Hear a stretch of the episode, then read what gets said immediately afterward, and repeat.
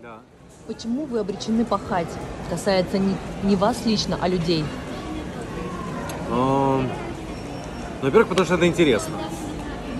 Но объем пахать, профессию пахать, а, время пахать выбираете вы сами. Каждый человек хозяин своей судьбы. Это прям надо, это надо знать, это надо чувствовать. Если ты хочешь, чтобы на тебе кто-то садился, ноги свешивал, и ты лошадку грузит, она едет, пожалуйста. Если хочешь меньше работать, меньше работай.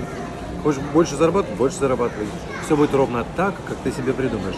Но чтобы иметь что-то крупное, большое и достойное, для этого все равно, конечно, нужно потрудиться. Поэтому ты употребила в этом вопросе слово «пахать».